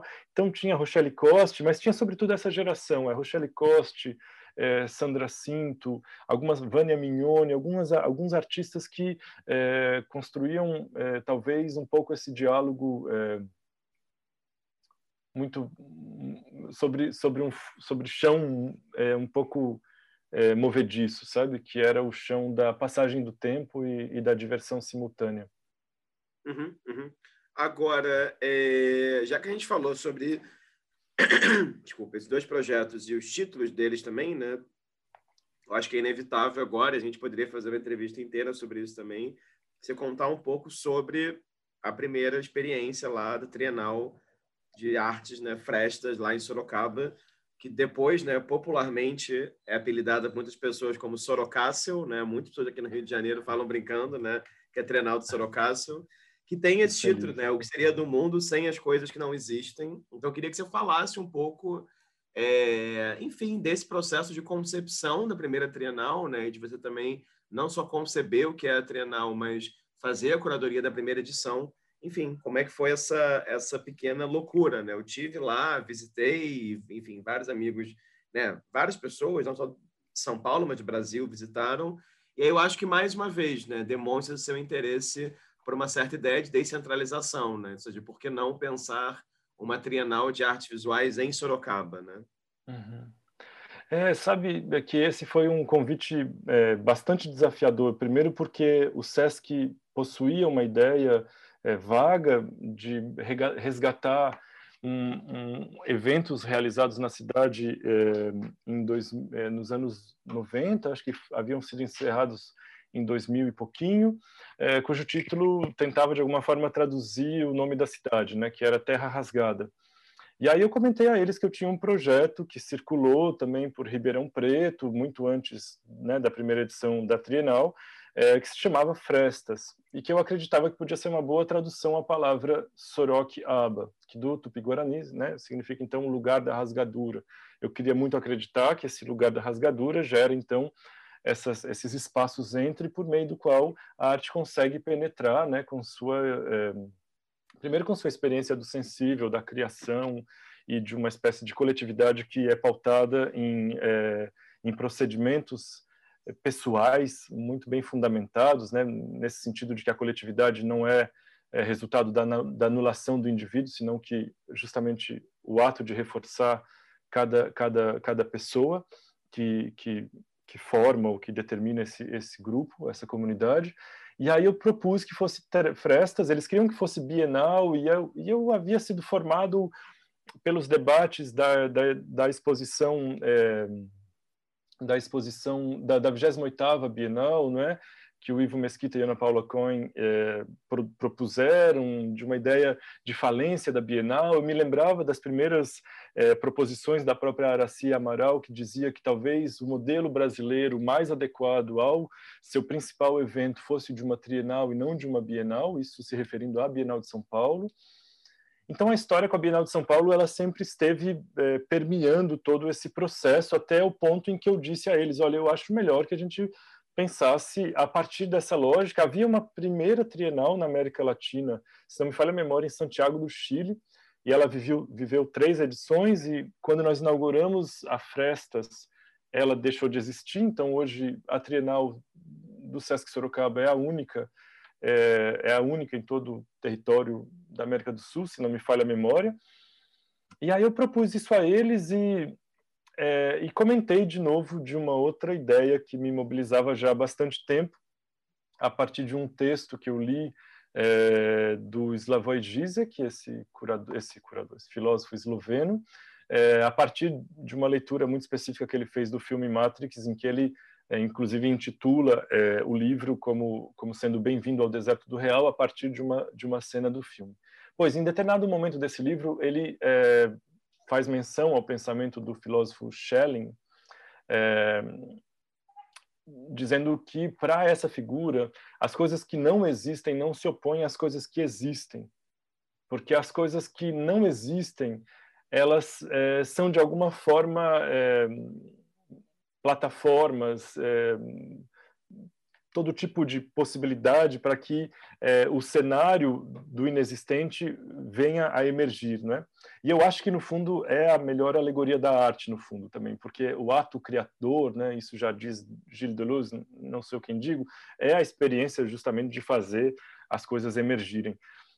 Então é, essa experiência da, do emergir, né? Que eu acho que é processo de imersão. Então você mergulha para voltar à margem com algo, é, está na base do pensamento sobre as coisas que não existem como insistências. Então, essa dupla negação né, do, do, do pronome, é, do, do, prefixo in, que, é, que define o, o, inexistente e o insistente, é, foi o que melhor fundamentou o projeto que tem por base outros dois, é, outras duas práticas. Uma prática do teatro, que inclusive foi acolhida na Trienal, que foi a prática do grupo Lume, também de Campinas, então ali vizinho de Sorocaba, que haviam inaugurado, acho que quatro ou cinco anos antes, uma peça que se chamava é, O que seria de nós sem as coisas que não existem. Que mais ou menos narrava a história de três ou quatro chapeleiros que se encontravam depois da aposentadoria um pouco para discutir uma fábrica de chapéus na cidade de Campinas e todos os enredos dessa, dessa espécie de labor continuado né, ao longo de anos e décadas, com uhum. todas as suas tramóias e, enfim, injúrias e assuntos mal resolvidos e tudo mais.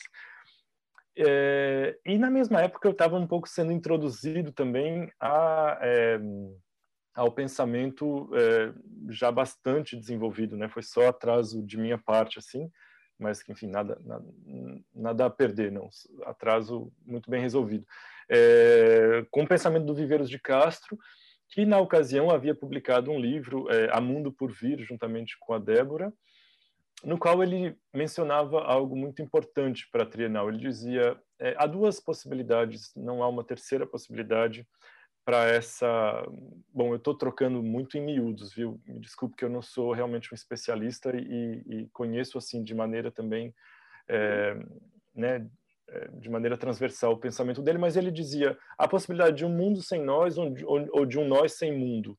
Não há possibilidade de uma terceira de uma terceira hipótese. Nós nós vamos viver com um mundo sem nós ou nós sem mundo. De, de fato é um pouco o que estamos vendo agora na ocasião em que a humanidade se converteu em uma espécie de ameaça, né? Tipo, você está aí, eu estou aqui para que a gente possa preservar nossa existência e não, não, e não dissemine esse contágio aí de maneira irrestrita.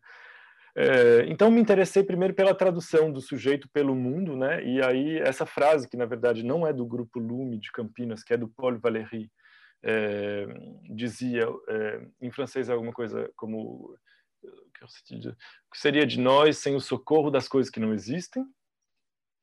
Eles retiraram o socorro e eu substituí nós por mundo, entendendo aí é, uma possibilidade de abarcar muito mais do que eventualmente uma discussão autocentrada ao campo da arte, né?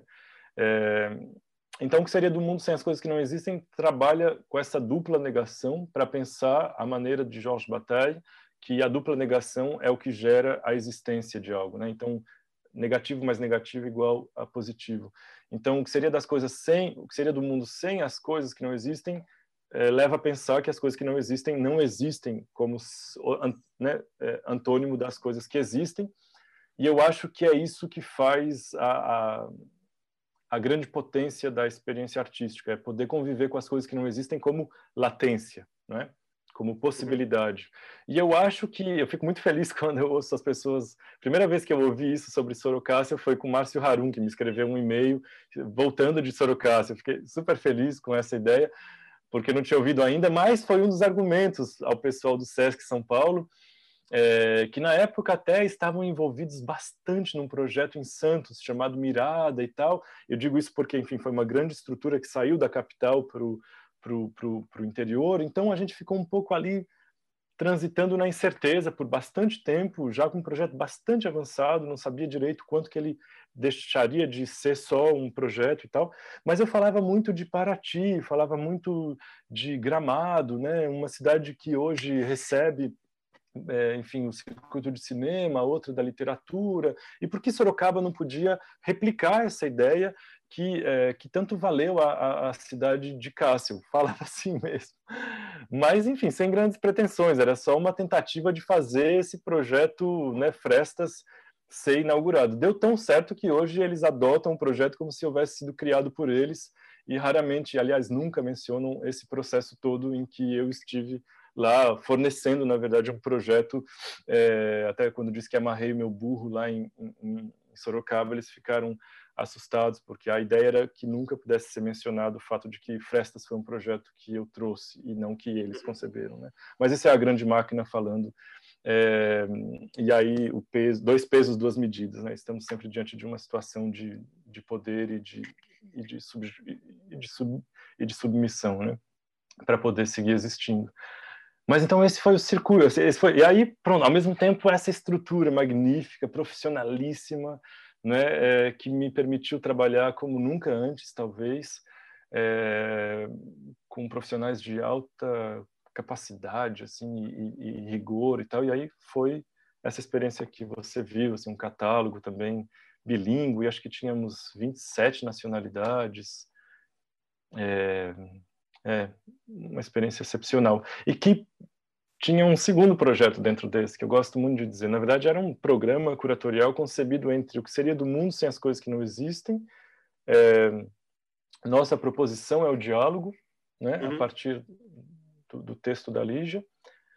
E, é, e Poi Poidrome, que é uma obra do Robert Filiu, que eu achava que tinha relação ali com a nossa história da arte da década de 1960 para repensar o Estatuto do Artista, que eu achava que era uma maneira, ao mesmo tempo, de de estabelecer diálogo com a cena local, que por vezes por um déficit é, de formação histórica, não é?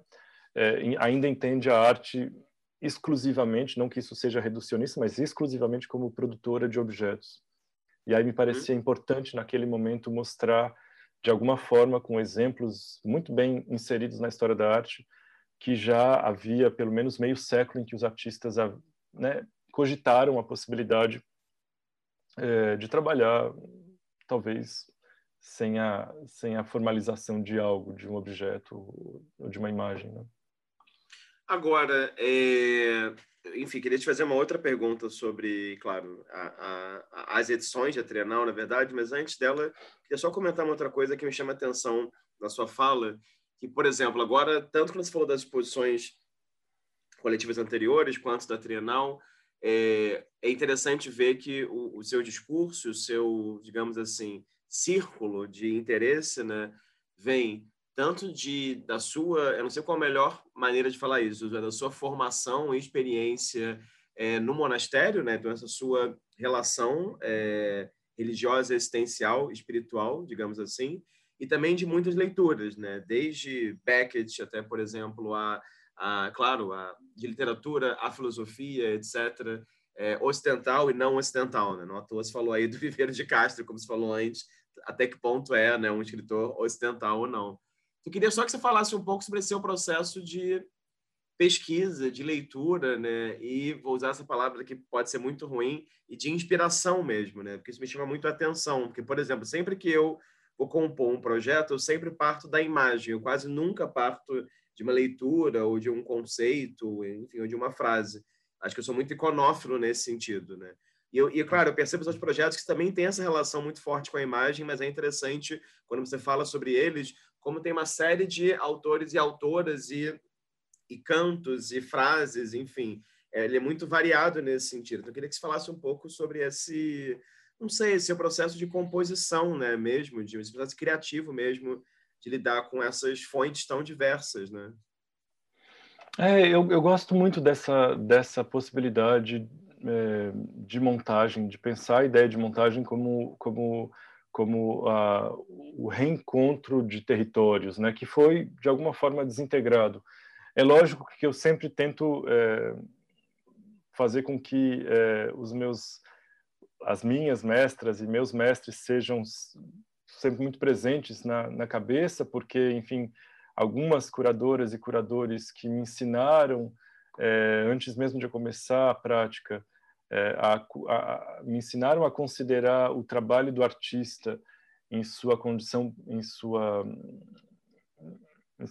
que me ensinaram a, a olhar para o trabalho de artista de maneira primordial, né? então antes de tudo olhar para o trabalho, é, também nunca deixaram de estabelecer vínculos diretos e imediatos. Então, o que mais ou menos aconteceu até agora, pode ser que não dê certo a partir de amanhã, né? mas o que mais ou menos aconteceu até agora é que as coisas realmente partiram de um processo trans, né? trans como de transdisciplinar, como uma experiência realmente de, é, de aproximação simultânea de muitas frentes. Essa aproximação simultânea de muitas frentes ela não priorizou uma coisa em detrimento da outra, senão que ela realmente aproximou campos, né? Então Samuel Beckett eu conheci muito tempo depois e depois me deparei no Maria Antônia é, muito tempo antes, desculpe, e depois me deparei no Maria Antônia com uma obra da Rochelle Coste celebrando uma festa de aniversário num prédio desses que são muitos, né? No centro da cidade de São Paulo, abandonados. É... Falei, olha, tem aí uma espécie de celebração, uma espera, a espera por uma celebração que ela é, é ainda hoje desconhecida. Eu acho que sim, isso tem muito do que eu entendo como experiência é, da cultura dos Vedas, que não necessariamente é religiosa, né? A cultura dos Vedas ela pode ser tão é, tão é, tão ampla quanto, quanto qualquer outra civilização, mas é que eu acho que neles existe essa ideia de integrar o Dharma, que pode ser traduzido como ética, espiritualidade ou qualquer outro tipo de princípio ligado à conexão do sujeito com aquilo que o fundamenta, identifica, caracteriza, Dharma, arte, ciência e filosofia. É, e eu acho que então o fato de a arte estar nesse nesse contexto todo e e foi por onde eu primeiro me formei, na verdade, né? Porque fui com 17 para 18 anos para o monastério e antes disso tive uma experiência dentro de um sistema de arte também heterogêneo, mas eu acho que com muito menos habilidade para formular essas ideias que eu formulo agora com você aqui. É, eu acho que é por causa disso, sabe, Rafa? De alguma forma, arte para mim é um dos pilares para essa construção de cidadania e para esse projeto de sociedade é, mas ela não vive separada de Dharma, né, dessa, dessa, dessa base que sustenta e caracteriza as coisas, pela ética ou pela, ou pela espiritualidade, e é, muito menos é, da filosofia e da ciência.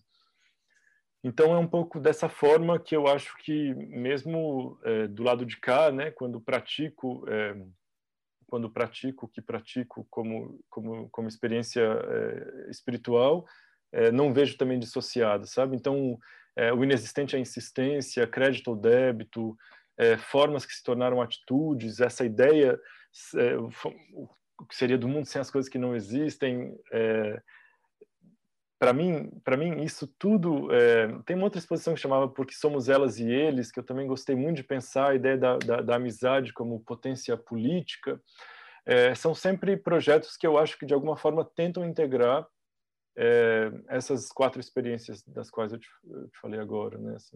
ciência, uhum. Dharma, filosofia e arte. E você acha, então, é, que Verso Ind Brasiel também é, é, uma, é um projeto... É assim que fala, eu tô... É assim, é. né? Verso Ind Brasiel. então, eu queria te perguntar se você acha que é, essas... Porque, assim, eu acho interessante, eu vi essa exposição em Goiânia. Estava fazendo um projeto em Goiânia e, e, pude visitar a exposição lá. Eu acho que tem tanto esse tópico que você falou agora, quanto uma relação que você falou lá no começo sobre seu interesse numa ideia de anti-arte, né? E essa fronteira sobre o que é arte, o que é anti-arte. Eu sinto que são tópicos que estão ali muito é, latentes nesse projeto que ganhou lá o prêmio Marco Antônio Vilaça de curadoria. Eu queria que você falasse um pouquinho assim sobre ele, é, porque, claro, também me parece que é um, uma experiência curatorial que de certa maneira, dialoga com todas as mudanças políticas pelas quais, pelas quais o Brasil passou nos últimos quatro, três anos, né? dois, se duvidar. Sim, sim, sim.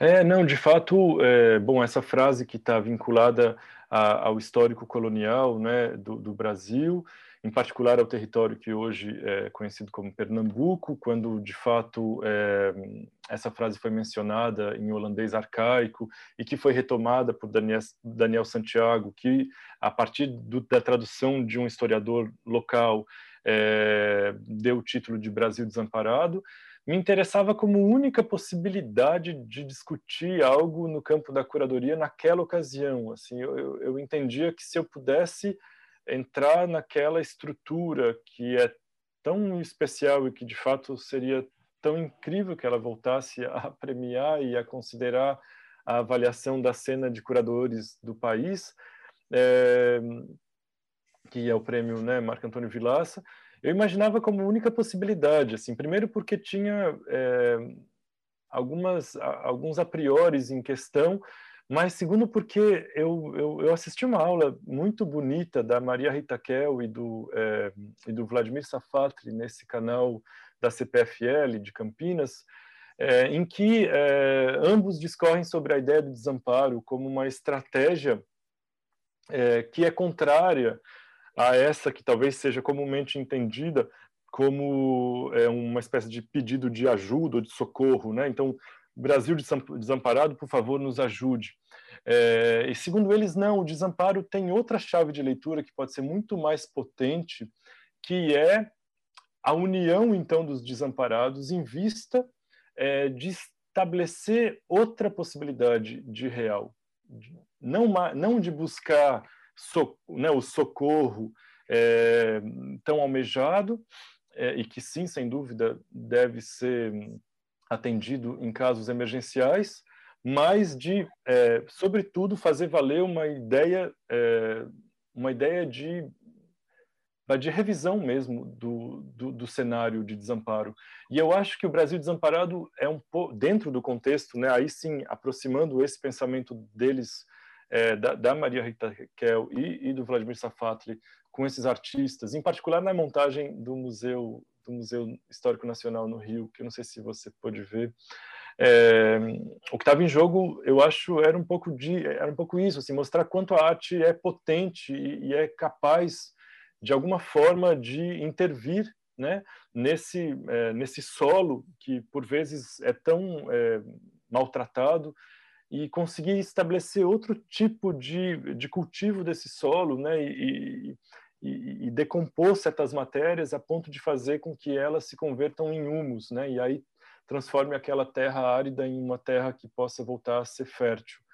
Eu acho que é um pouco que a política brasileira está vivendo, assim, os fatos políticos brasileiros são os mais atrozes da história, né, é, enfim, se comparados à, à história desse país. Então, eles estão entre. Ele, ele, o tempo presente está entre os fatos históricos mais atrozes da, da, da, da, história, da história do país, mas, ao mesmo tempo, é com o cenário é, da arte, da cultura, que a gente consegue imaginar um certo tipo de decomposição de uma matéria orgânica para poder, aí sim, é, are, é, alimentar e nutrir essa terra árida, né? E eu acho que o Verzuim de Brasiel é um pouco isso, assim, é o ato de de, né, de acenar assim com é, um, é, uma, é um acontecimento que o Daniel Santiago propõe né, de jogar assim tufos de algodão embebidos em tinta e ao mesmo tempo em que pode ser uma vaia e uma né, desconcertante ali ele faz com que todos os participantes depois assinem essa grande parede. E essa assinatura nos faz também um pouco coniventes né, desse estado de desamparo e, e eu acho que à medida em que o sujeito se considera ou se reconhece conivente daquilo que pode ser é, base para o problema sociopolítico, geopolítico, de onde, né, do lugar onde ele está inserido, eu acho que existe aí uma possibilidade de, de conversão desse sujeito em agente transformador, sabe? Uhum. Então ele não é mais o sujeito em busca de né, dos milagres é, que podem vir é, das forças é, das forças políticas e que, que seria capaz de transformar a sua própria condição, mas ele altera dados e, e, e faz com que o desamparo seja apenas ponto de partida para a mudança da, da via de regra, né? Então, não é o desamparo como, como uma condição é, né, de, de pedido de socorro, por exemplo. E eu acho que é isso que esses artistas todos propuseram ali. Sim, não, total. E acho que, acho que, enfim, a exposição, pelo menos o que eu vi lá em, em Goiânia, era muito potente nisso. Também potente todas as questões que a gente está falando aqui, né? De ter diferentes vozes, diferentes gerações, diferentes tipos de, de registro de imagem também.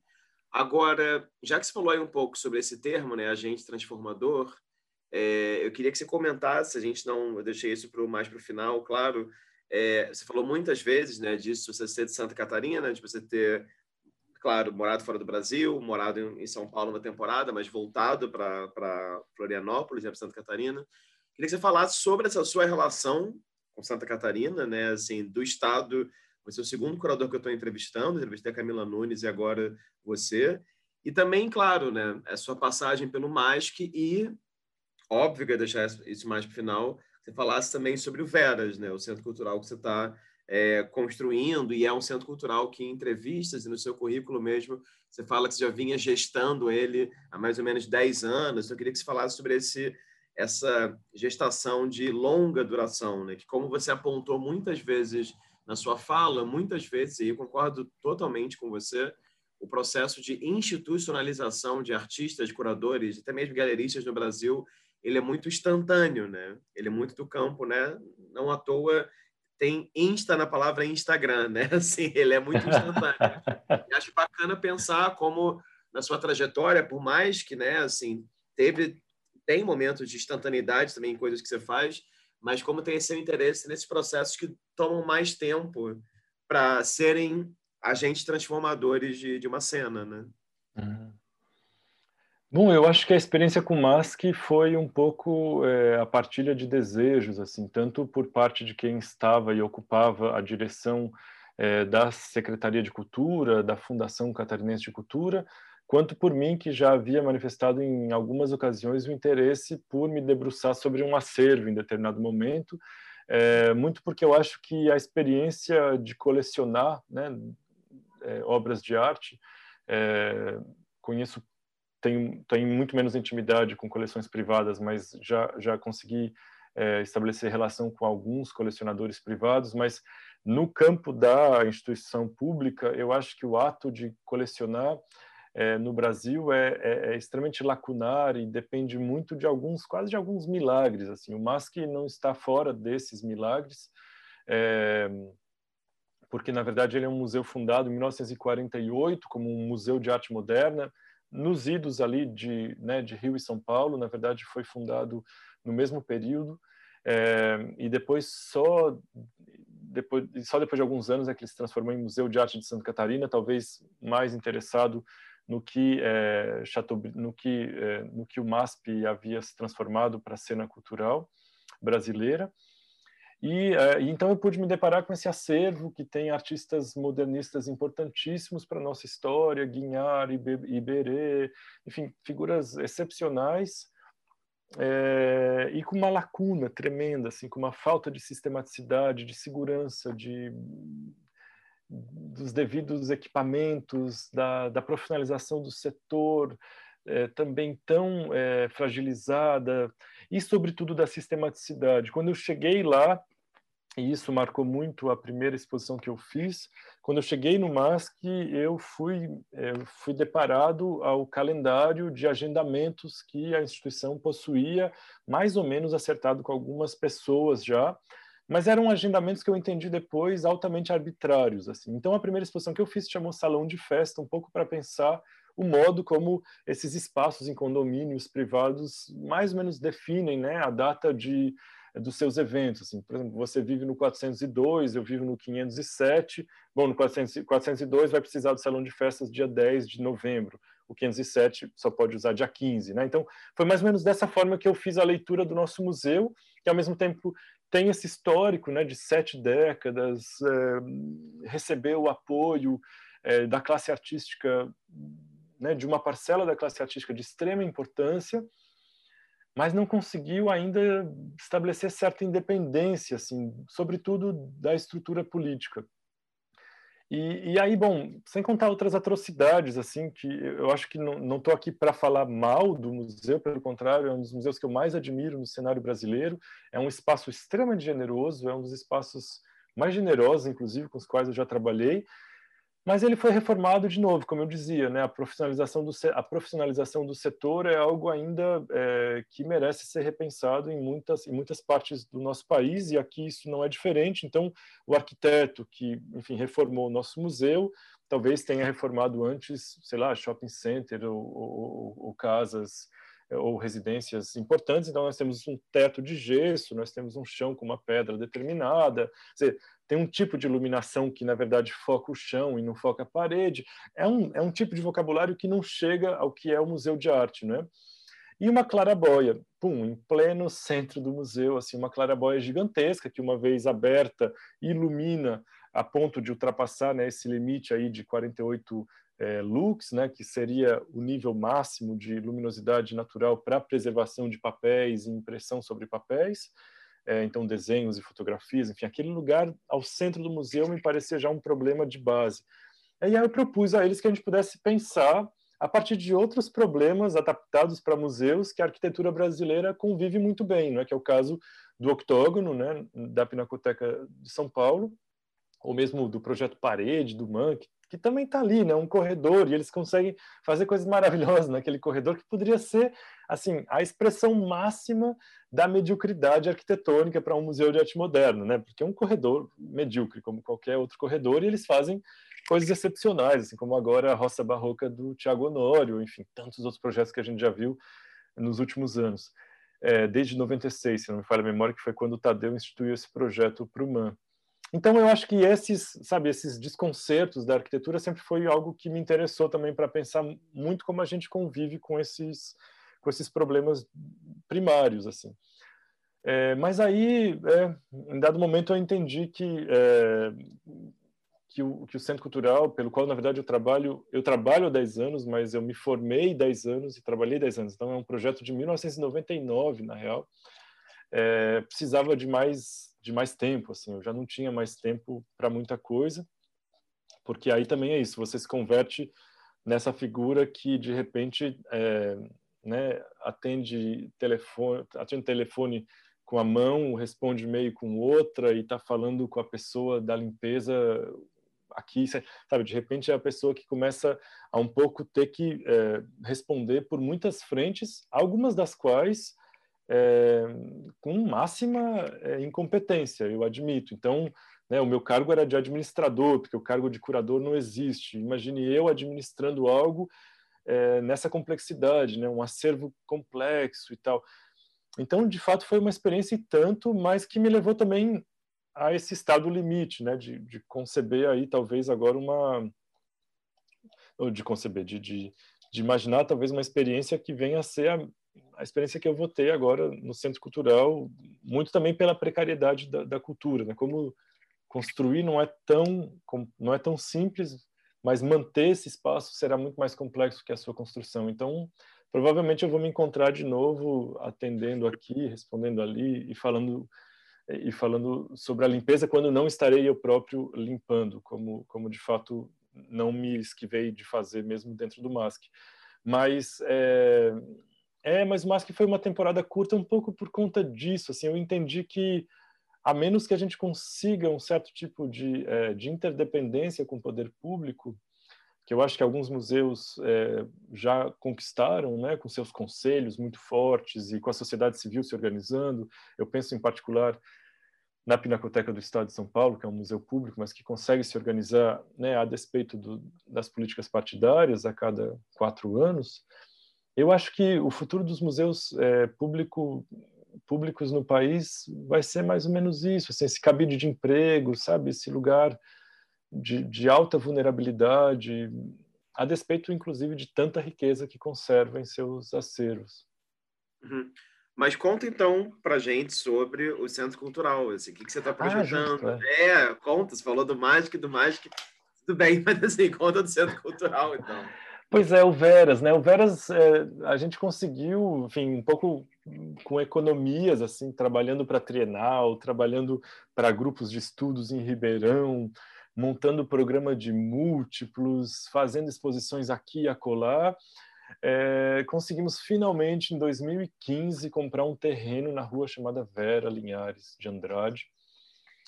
E me pareceu importante que é, situar esse projeto, que talvez fosse, talvez seja, ainda não sei tão certo, o primeiro centro cultural construído inteiramente do zero, né, na cidade.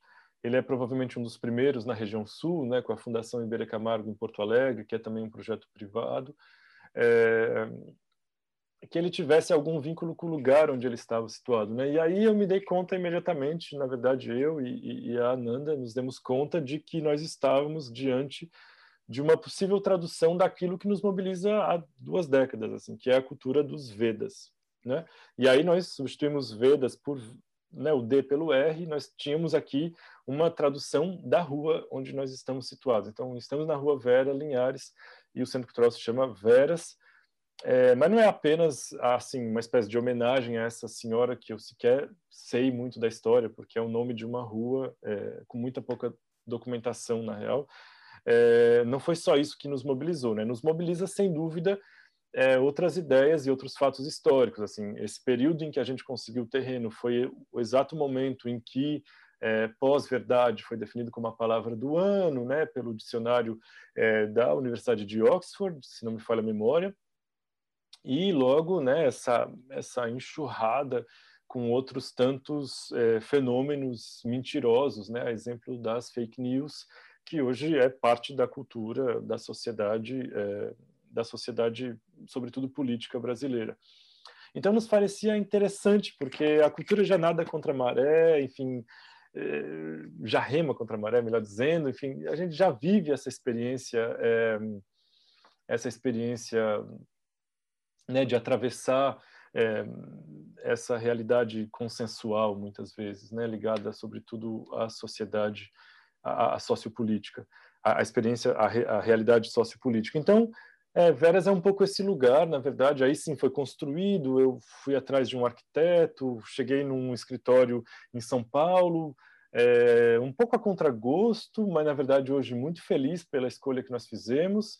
Na verdade, na época, os contatos aqui foram um pouco atropelados e a gente se, se deu conta de novo de que estava diante de uma formação de arquitetura que hoje já foi revertida, mas que na ocasião ainda dependia muito de uma certa aristocracia para sobreviver, então eram projetos ou muito caros ou extremamente elaborados para esse tipo de classe social, e não nos parecia nem viável e nem de interesse construir um centro cultural com essa linguagem rebuscada, é, mas sobretudo nós não tínhamos condições de pagar o projeto. E aí caímos no Territuma, que é um escritório de arquitetura excepcional, que nos acolheu assim até com bastante paciência, porque demorou assim três anos para aprovar esse projeto na prefeitura. Eles não sabiam o que era um centro cultural.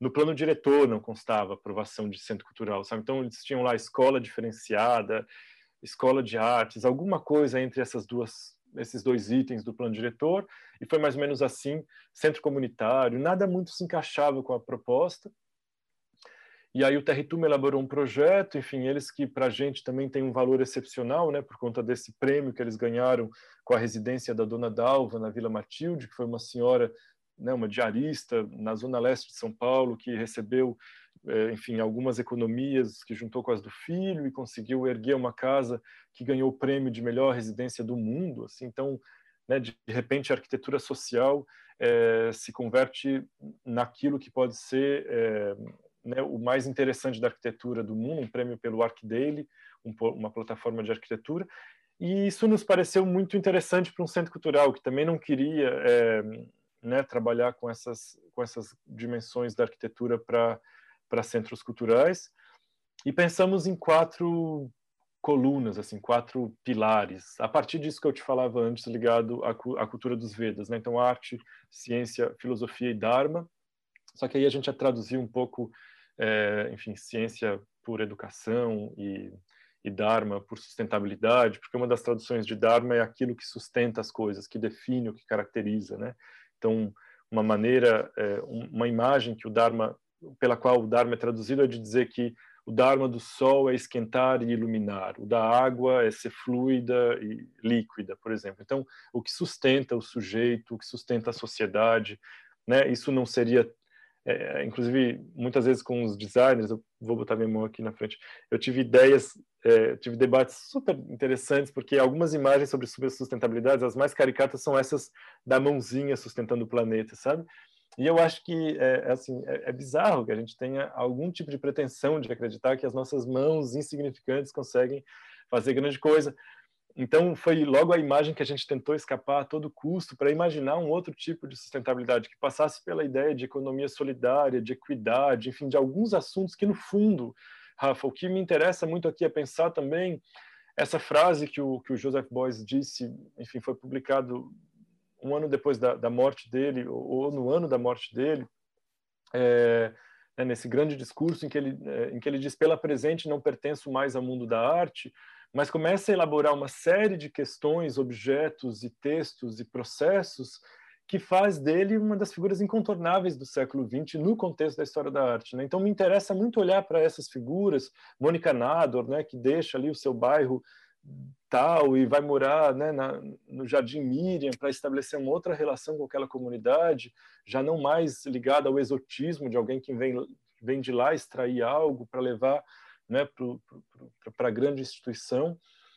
Então me interessa muito essas figuras, ou a, a, ideia de escultura ambiental que o Jorge Mena Barreto desenvolveu para a Bienal de São Paulo e que vem explorando desde então, a partir da lógica do site específico. Me interessa muito também aproximar esses olhares é, de uma prática que é anti-arte por excelência, né? Assim, o agricultor, o yogi, é, o professor, e como aproximar essas figuras do artista a partir de uma experiência que eu acho que também deu muito certo, assim, eu só vi por documentação, acompanhei bastante a edição dessa Manifesta, que é uma bienal que a Europa desenvolve né, em diferentes capitais é, é, já há algum tempo, acho que desde 2004, se não me falha a memória, e que em 2016, também, se não me falha a memória, aconteceu em Zurique com artistas que trabalhavam, sei lá, com, com um bombeiro, outro que trabalhava, sabe, com diferentes profissionais liberais, estabelecendo aí vínculos é, que podiam mais ou menos ser de uma parte subserviente à outra, mas eu acho que os processos que mais deram certo foram aqueles em que os artistas conseguiram justamente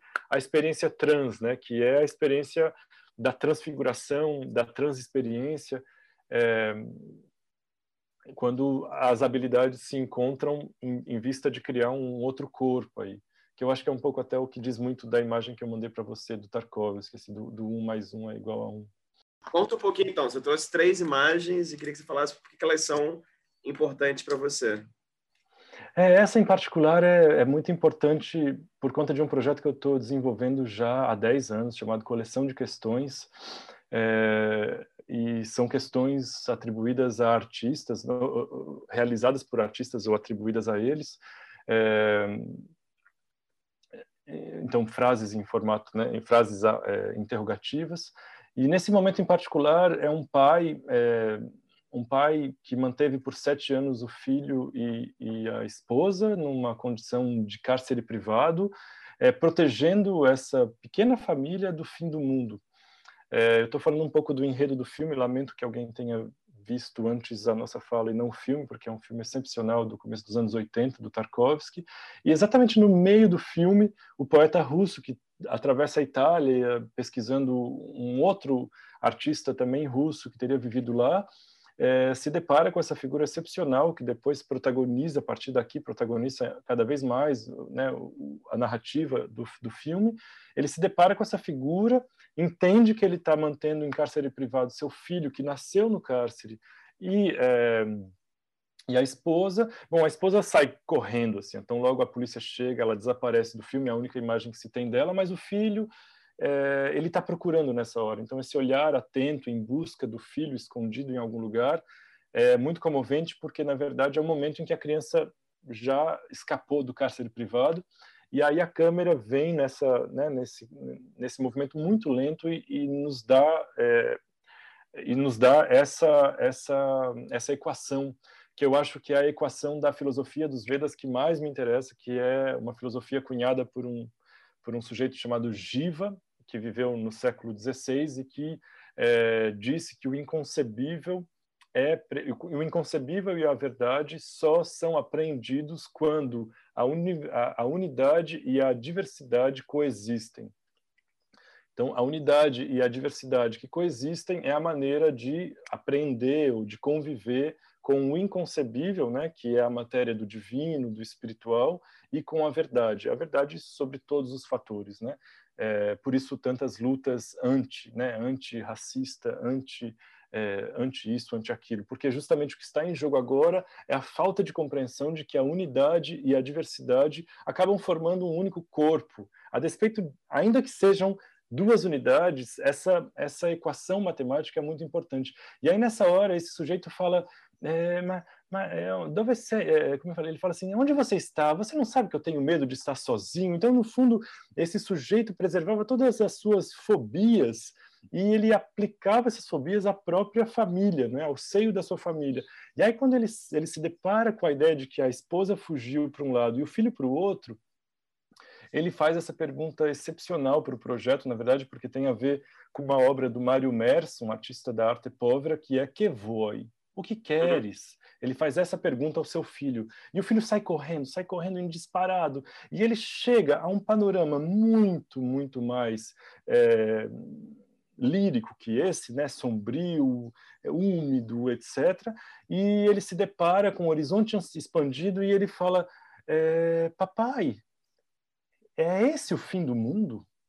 Né? Na verdade, é uma criança que se depara com a narrativa de fim do mundo vivendo em cárcere privado. E a primeira experiência de paisagem que ele tem, ele pergunta isso ao pai. E eu acho que, enfim, essa equação atrelada a essas perguntas do filho para o pai é algo que, enfim, me, me, mobiliza muito a pensar a arte como um todo. Assim.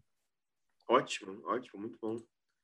Temos aqui a sua ah, segunda esse imagem. Aqui, é, esse aqui é uma figura santa, assim, que eu admiro muitíssimo, uma figura que nos deixou tem aproximadamente três anos, que vive num vilarejo da Índia, é, na verdade ao norte da Índia, a cento e acho que a, já não sei quantos quilômetros de Nova Delhi, e que pintava na cidade inteira. Ele era um artista, né, um artista urbano, se a gente pode chamar dessa forma, categorizando uma prática que é muito mais da experiência do divino que é, da experiência exclusiva da transformação da paisagem urbana, mas ele é, nesse vilarejo as pessoas comumente se cumprimentam com é, o nome da mãe da, da, deusa mãe que é Shri Radhe, que é a origem de todas as deusas na tradição é, da cultura dos Vedas. E o que ele faz nessa cidade, então, é espalhar pela cidade o nome dela em todos os lugares.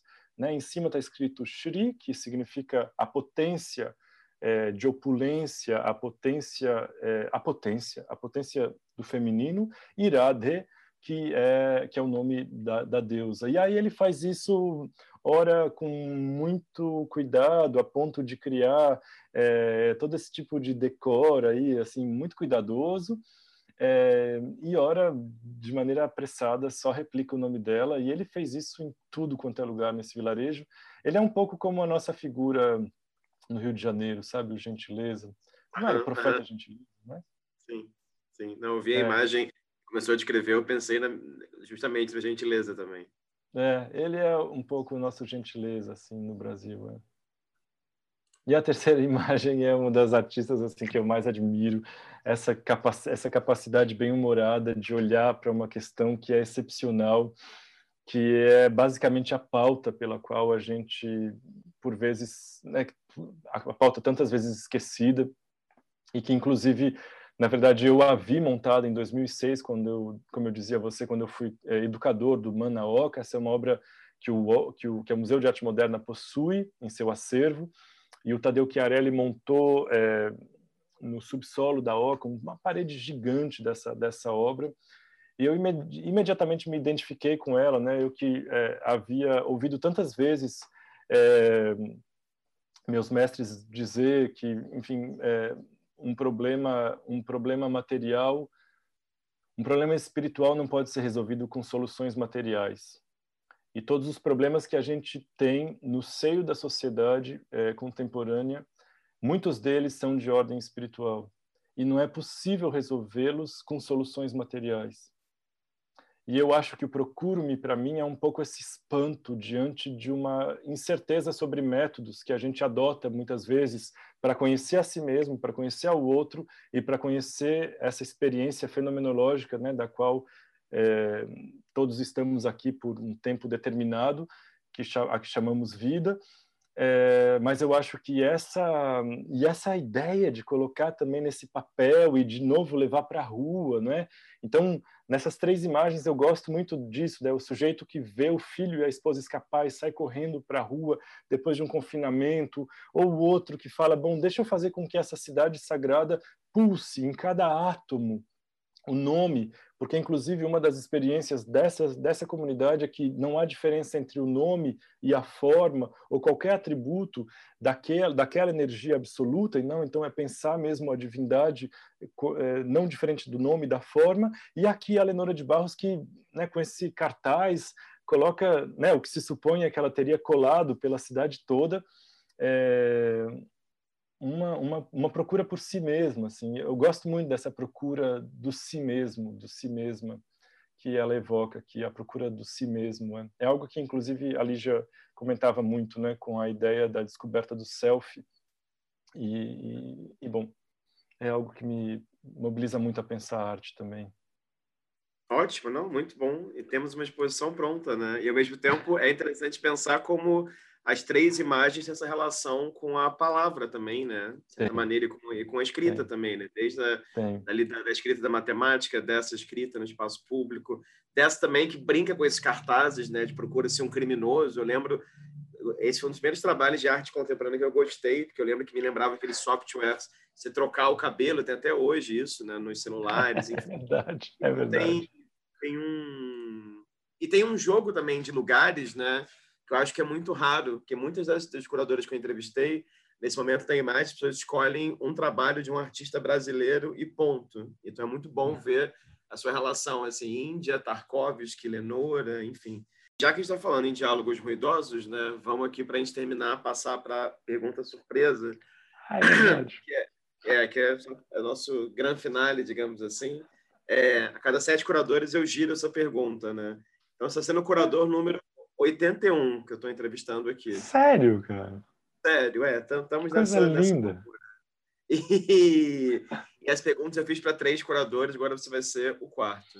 Então, a pergunta é: queria que você me dissesse é, um ou uma artista visual, é, e quando eu falo artista visual, é no sentido mais amplo possível, né? Uma pessoa criadora de imagens, também imagens no sentido mais amplo, que já tenha falecido e que você gostaria muito de ter podido conhecer essa pessoa presencialmente, né?